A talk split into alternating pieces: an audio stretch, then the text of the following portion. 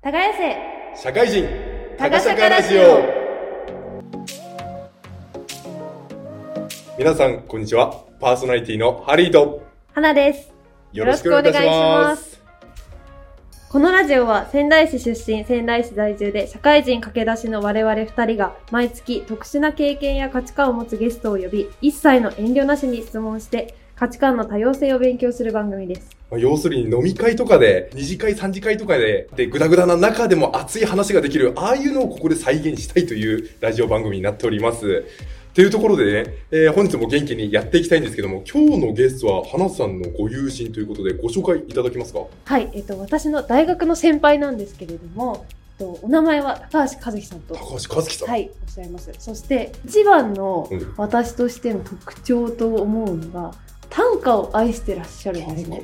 気になりますね。短歌ってどういうイメージありますか？なんかすごく硬くて、授業でちょっとかじるぐらいのそうですよね。感覚かなーってなんかお堅いっていうか、一般人には読める気がしないみたいな私のイメージを持ってるということは、そんな短歌を今日は面白おかしく解説してくれるのが、よこの高橋和樹さんです。よろしくお願いします。よろしくお願いします。ろしくお願いしおます。願いします。僕はちょっと面識ないので、最初にちょっと自分の自己紹介なんかしてもらえると、あの、入りやすいかなと思うので、よろしくお願いいたします。はい、名前が高橋和樹と言います。え出身はですね、岩手県で、えー生まれてから大学までずっと岩手県で過ごしておりました。その大学の時に花ちゃんとですね、知り合ってというような関係性でございます。えー今はですね、えー大学卒業後、仙台に就職で来まして、今社会人2年目で働いているというようなところです。今日はよろしくお願いします。よろしくおよろしくお願いします。この番組は未来の美味しいを作る株式会社舞台ファームの提供でお送りいたしますでちょっと最近ツイッターにハマってるんですよもう今ですか？そうなんですよ今はい。あれちょっとなんか大爆笑されて 今、今ですかね。今本当に今です。か。今なんですよ、うんこのね言葉っていうのは美しいわけですよね日本の。この140文字にこの全てをかけると。読みやすさ面白さ。というところでなんか高橋さんも、えーなんか日本のそういった言葉遊びじゃないですけども、うん。なんかお好きだとかなんか花さんなんかそういう話さっきされてませんでした？そうですね。あの、私の中では、和樹さんといえば、和歌。短歌と言ったらいいんでしょうか。うんどっちなんですか短歌。短歌とか俳句とか川柳とかなんか短歌とか、まあ、五七五がまあその俳句とかですよねで短歌になると五七五七七はい。みたいな、まあそれぐらいしか僕わかんない。本当に。そうです。あの本当に古典でやったそうですね。短歌弱者なんですけども。短歌弱者。その短歌とはっていうところの入り口説明してもらえると入りやすいかなと思うんでちょっと軽く説明してもらえます？ああ、もうそれで言うと、もうハリーさんと花ちゃんもう完全に理解してますね。あのほう、短歌の全てってはい、五七五七七であることだけなんですよ。はいはいそはい。う。だからもうそれに対して、多分、短歌って高校とか中学校の国語の授業で止まってませんか？止まってますね。それ以降やること絶対ないですよね。ないです。日々生きていて、うん。ちょっと今日短歌読むかってならないですよね。プレバトも俳句ですもんね。そう。短歌もあんのかな？プレバトですら俳句なのに、うん。もはや短歌歌うことなんてないんですよ。はい。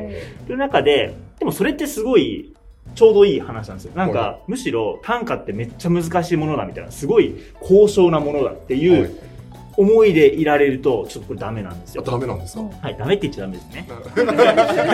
はい まあそれこそやっぱ短歌ってすごいこう、昔の、なんだ文学者とかがもうめちゃめちゃ気持ち込めて綺麗な文章をパーンって読んでるとか、はいなんか私なんかのこんな思い短歌にしたらその短歌に失礼なんじゃないかとか、うんうん。そうなんかかかり結びとか、うん。なんか序言葉とか、うん。縁語とかもはやもう全員が忘れてる言葉今言いましたけど、懐かしいって感じです難しい言葉を今言いました。しましたよね。そう。こんなことがなきゃ短歌と言えないんじゃないか和歌と言えないんじゃないかと思っているとすごく私残念だなって思うんなですよ。るほどなるほど。そう。短歌って本当にさっきも言いましたけど五七五七七あの31文字であること、なんならもう字余り字足らずでも31文字程度であることがうん全てのルールなんかざっくりしてますね。例えば俳句とかだとなんか季語が入ってみたいな、うんで五七五の17音であってみたいな、うんじゃあそのとかなんかそう厳しいルールがあるのかなとかって思ってたんですけどもそうではないと。ないです。もう俳句それこそさっきおっしゃったように俳句は季語がある、でも短歌はそれいらないんですよ。うん俳句なんで季語あるかっていう話をすると、もともと俳句って略称なんですよ。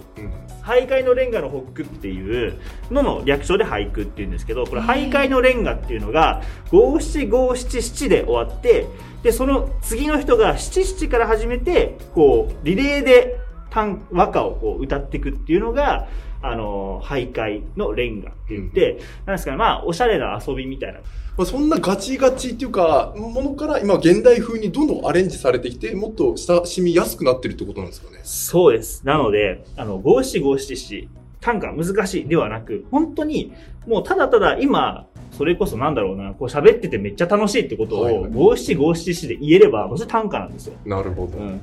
なので、あの、短歌を読むってことが、まあどういうことなの、どういう時に短歌を読むのかっていうのを、うん。あの、田原町さんってわかります？うん。あ、もちろん。サラダ記念日の人、はい。うんその人があの短歌を読むっていう本を出してるんですけど、その中に私はあ絶対これだなって思う短歌を読むとはどういうことかって書いてあって、うん。それがあの短歌とは心が揺れた時に読むものですって言ってるんですよ。心の揺れが起きた時に短歌は自然と出てくるものですよ。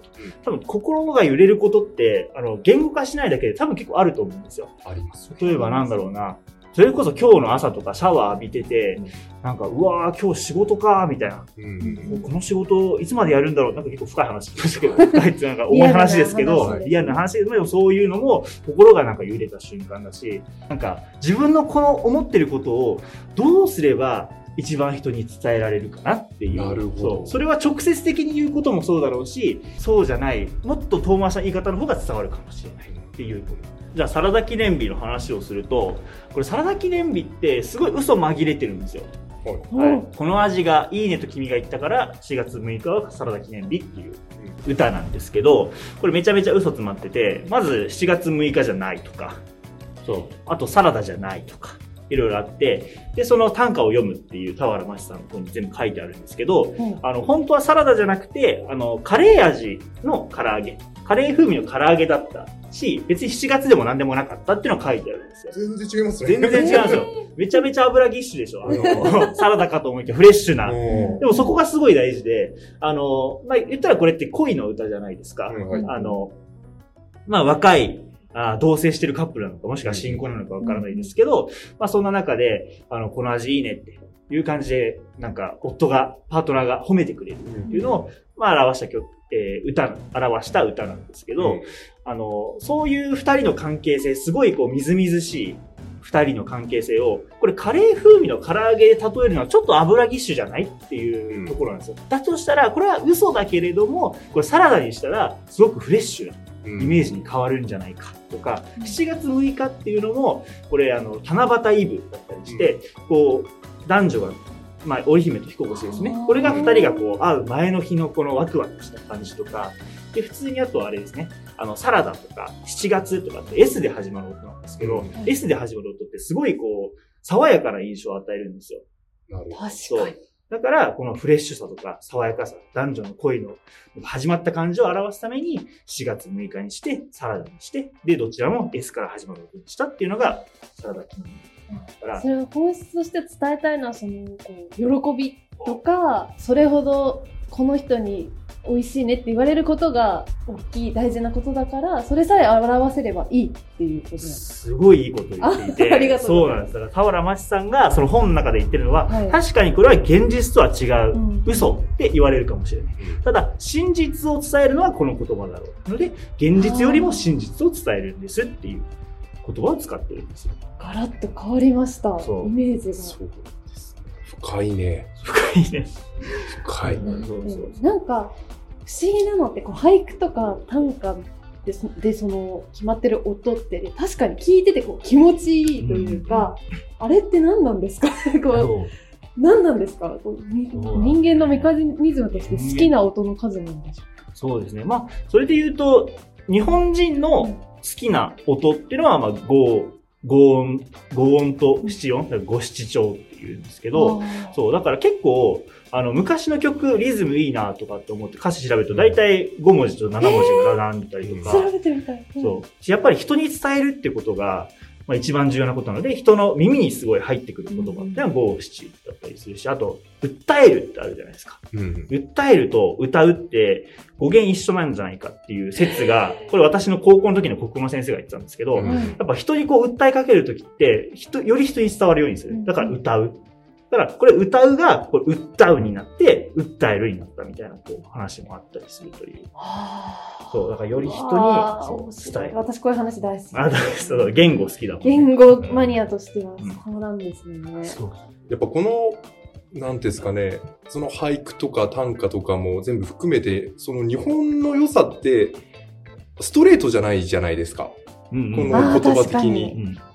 うんなんか、その、さっきは、さっき、さっき音で例えたりとか、うん。いうので、え僕好きな、あの、さっき YouTube で、あの、まあちょっと高橋さん来るから勉強しておこうと思ったので、種田さんとかで、はいはいはい。あの、うん。まあ短歌じゃないんですけども、で、なんか月夜にあるだけの米を研ぐというのがあったんですよね。うん。その中で僕のイメージで、で、やっぱ月夜で、で、やっぱ旅人でしてるから、まあお米が少ないと。うんうん。その中で、少ないお米をシャカシャカシャカと。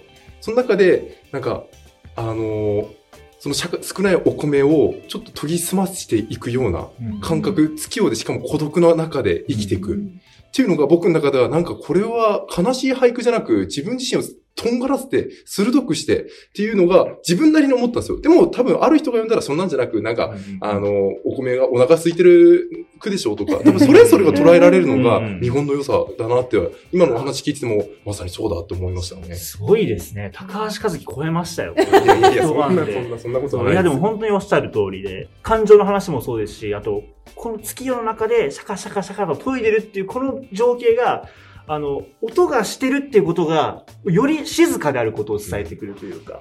そうですよね。ああ、余白ですね。そうなんですよ。か言葉の数が限られるからこそ、うん余白が生まれて、そこにこっちの想像力を。いいですよね。いいですね。使わせるっていう素晴らしい回答をしてくれますもう、ね。花さん今日もいい、本当に。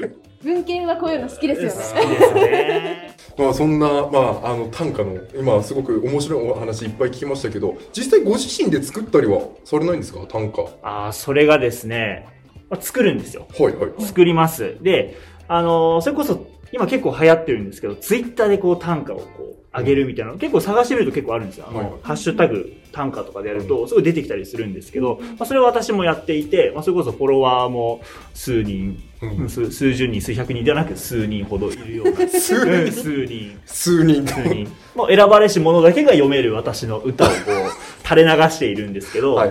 まあその他にも、それこそ短歌雑誌とかってあるんですよね。はいはいあの、世の中には。で、そこに対してこう、応募したりとか、まあそういうことをするんですけど、これがですね、あんまり最近読めてないんですよ、短歌というのを。なるほど、なるほど。これなぜかというと、先ほどあの、短歌をどういう時に歌うかって話したんですけど、心が揺れた時なんですよね。はい。なんで、すごい、生活がルーティンワークになってくると、心揺れなくなってくるんですよ、あんまり。読めなくなる。そう。だから、短歌があんまり読めない時って、人生があんまうまくいってない時だなっていうのを最近俺分かって。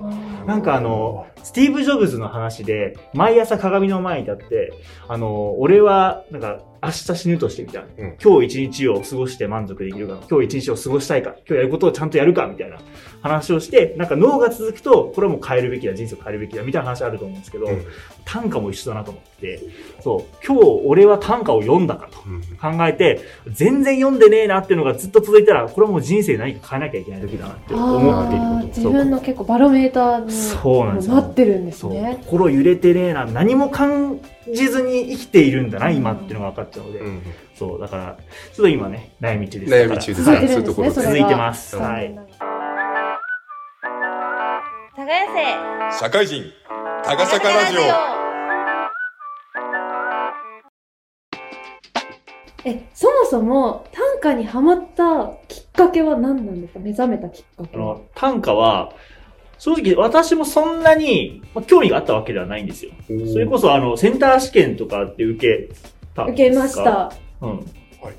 受けてないです多分受けてないですよね。まあ、あの、受けたんですよ、私。うんで、あれテスト見るとわかるんですけど、古文のところがあるんですよね、あれ。ますねあの、普通の文章書いてあると、めちゃめちゃ、あ読めるんですよ。あの、文法さえ分かってればあれ読めるんで、バーって読めるんですけど、はい途中で、あの、和歌とかが入ってくると、途端に意味分かんなくなるんですよ。ももうなんか、そうでしたっけ？そう。なんかずっと文法さえ分かってれば読めてたのに、なんで和歌とか出し上がるから、なんかすげえ深いこと言い始めて、なんかそう、背景とかも知らなきゃ分かんねえじゃないかよっていうので、結局そこで分かんなくなって、うんなんか、はぁってなるっていうのがあったんで、あんまり短歌とか好きじゃなかったんですよ。はい。けど、あの、まあ、国語科に入って、大学の2年生の夏休みに、あのー国語科特殊講義みたいなのがあって。あの、まあ、10人ぐらいがこれ大学受けるんですけど、んあの、教育学部の国語科の学生が10人で受けるっていうところなんですけど、その中で、真夏のクソ暑い教室の中で、あの、10人で、あの、100人一首から自分がすごく共感できる、とっておきの一首を持ち寄って、それをプレゼン大会しようっていう授業があったんですよ。いいね。で、何を言っとるんだ、このじじいはと思って、最初は。どうせ短歌やろとう。ん和歌やろとうん思ったんですけど、まあ100個もあるんで、まあ自分なりに、これいいなっていうのはやっぱりあるんですよ。で、それを選んで、で、こう、すごく、ああ、じゃあこれをどう紹介しようかなって思ってるうちに、でもやっぱ人生でこういうことがあったから、今この短和歌に、あの、興味持ってるよなとか、すげえいいなと思ってるよなっていうのを、あの、プレゼンのところで、あ、俺こういう経験あったからこれいいと思ったんだよねって言ったら、もう10人が、なんか、人生の告白合戦みたいになって、なんかすごい恋の和歌とか選んだやつは、いや、中学校の時に好きな子に告白ができなくてとか、はい。そう、なんか好きな子が転校したってみたいな、そういうなんか、あの、和歌の力が、なんかその人の、あんまり言えなかった部分を、こう、言わせてくれてるような感じがして、もうこんな力あったんだ、和歌にと思って、で、そっから、もしかしたらこれって人をこう、ただ喋るよりも、なんかこう、わかるツールとして使えるかもしれないし、自分をもっと知ってもらうために使えるツールかもしれないって思ったのが、短歌にハマった最初のエピソード。大学に入ってからだったんですね。そう、大学入ってから。あ、そうなんですね。そっからガーって自分で調べたりして。そう調べて、それこそやっぱりそういう学科にいたから、いもう調べようと思えばいくらでも調べられたし教授もめっちゃ好きだったから、その人にもうめちゃめちゃ聞いたりとかして、そう、まあそういう始まり、扉を開けちゃった。扉開けちゃったんですよ。扉開けて状態になっちゃうんですよ、本当に。っていうのがね、そう、きっかけですね。ちなみにその時に紹介した短歌は何だったんですか？それは、えー、天の原振り裂け見れば春日なる三笠の山に入れし月かもっていう歌なんですけど、はい。これが、えーっとね、安倍の中丸っていう人がはい。読んだ歌なんですよ。これ安倍の中丸って人が、まああの、その時代の留学生みたいな感じで、あの、唐にね、唐だったかな中国に、あの、仏教の勉強に行ってたんですよ。うんそう。で、あの、まあ、何年か修行して、もうようやく、あのー日本に帰れるぞっていう日に、まあ、飲み会バーって開いて、うち、なんですかね、こう、送別会みたいなのバーって開いてもらって、で、その時にちょっとこう、宴をこう抜け出して、こう、月を見てね、読んだ歌が今の歌なんですけど、これ意味が、あの、今ここに出ている月っていうのは、自分の故郷の、まあ、三笠の山に出てる月と一緒なんだなっていう、まあ、いわゆるあの、ふるさとを懐かしむような歌で、あ、もうすぐ帰れるんだなっていう歌なんですけど、まあ、結局安倍の中丸っていうのは、あの、その後船で日本帰るときに遭難しちゃって、また全然違う、確かベトナムとかに流されて、そのまま日本に帰れなかった人なんですけど、そう、その時に、私なんか留学の時の気持ちとはい。被って、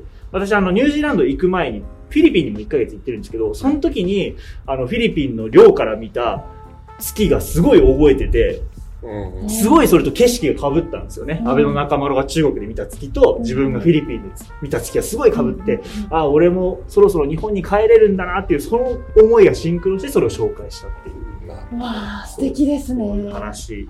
ね。そう、だからなんかそういう結構昔、もう何百年前とか、もう下手すれば千年ぐらい前の人うんの気持ちと、なんか、歌を通じてリンクするってめちゃめちゃ良くないっていう感じですよね。なんかやっぱ全然違う生活を送ってただろうし、全然違う、なんだろうな、仕事をしてたらしいと思うんだけど、でもその中で、やっぱ思ってることとか、そういう心の動きみたいなのは一緒なんだなっていうところがすごい面白いところだな。素晴らしいですね。なんかやっぱり、その時の気持ち、感情を思ってることっていうのを文章で残していると、なんか味気ないけども、なんかそういった歌とかで残すと、あれ？これ私と同じ気持ちかも？みたいな、これロマンですね。もう、なんか本当時を超えて繋がってるようなもうかん気持ちになれて。おしゃれな日記なんですよね、だから。だから最初ツイッターって言ってましたけど、ツイッターとほぼ一緒なんですよ。あの、平安時代のツイッターみたいなもんなんですよね。なるほど。だって恋のやりとりだって、短歌というか、はい。そうです。あの、いい句を読める人がモテるみたいなあそう感じって私は。は高校の時に聞いてる。それで結構、うわ、面白いなって思ったんですけど。それこそ昔の平安時代の女性ってはい顔が見えない。うんね。から、こう、手紙でやり取りするしかなかったりして、で、男の方がこう、女性から手紙来て、はって読んだ時に、ハイパーいい歌が書いてあったら、こいつめっちゃ付き合いてーってやっぱなるんですよ。いい女みいい。女ーってなって。う んそうそうそう。うんし、もうもはやその時代には、あの、代わりに歌を書く人っていうのも、そう職業としてゴーストライターですか？ゴーストライター、そう。あそれがいるぐらいやっぱ歌っていうのがその時は重要だった。あ。でも歌が下手だったら最悪。もう最悪、もう、かうん、ね。もう全然、最悪。そう、センスねえなーみたいな。なるほど。なるほど。いや、めっちゃおもろいっすね。なんか面白い。やっぱハマってるもの聞くのって、しかもみんながハマってないっていうか、なかなか周りにいないところをハマってるから、おもろいっすね。この番組は未来の美味しいを作る株式会社舞台ファームの提供でお送りいたします。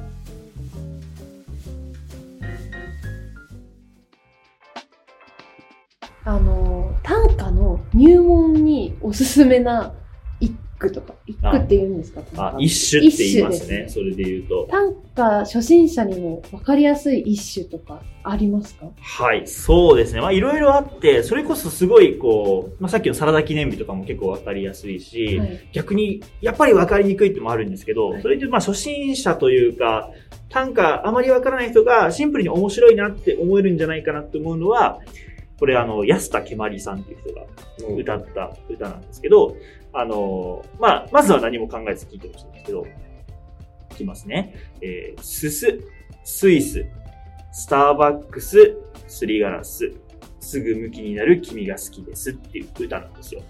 これ何かっていうと、これしりとりの歌なんですね。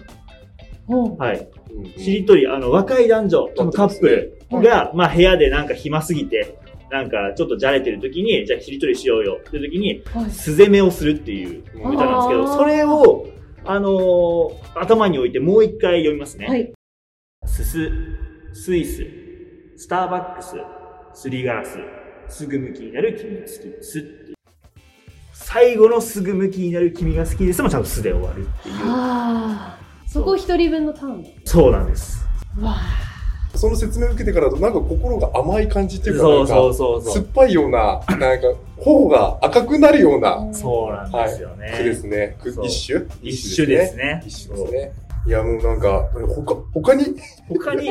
ほ、なんかもう欲しがっちゃってるもん、もう。欲張りですね。なんかどんどんどんどんと、ねなんかは、もーうはまっちゃってる自分、うんなんか、もう一つありますか、単価先生。中毒ですね、じゃあ。はいはい。あ、じゃあ、あの、すごくわかりやすいので言うと、これドラえもん単価っていうのが世の中にはあるんですよ。これはあの、まあ、ドラえもんの世界観に、えーまあ、まつわる短歌っていうのを、はいはいまあ、いろんな人が作って、それを集めて本にしましたっていうのが、これドラえもん短歌ってあるんですけど、その中で結構僕が好きなのが、いきますね。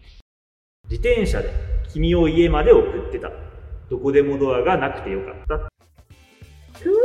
そう。でしょ？すごいわかりやすいでしょ？わかりやすいし、めちゃめちゃグッてくるでしょ？そう。どこでもドアがあったらすごい便利だよねと。その便利な、うん。まあ空想があるけど、まあどこでもドアがないからこそ自転車で君を家まで送れるこの時間があるんだよねっていう歌なんですよ。これは、これもう一回ちょっと大ヒットしするんじゃないですか？大ヒット、短歌が。令和に短歌が令和の時代に。令和に。そうですね。時を超えて。うん。耕せ社会人、タガシャカラジオ。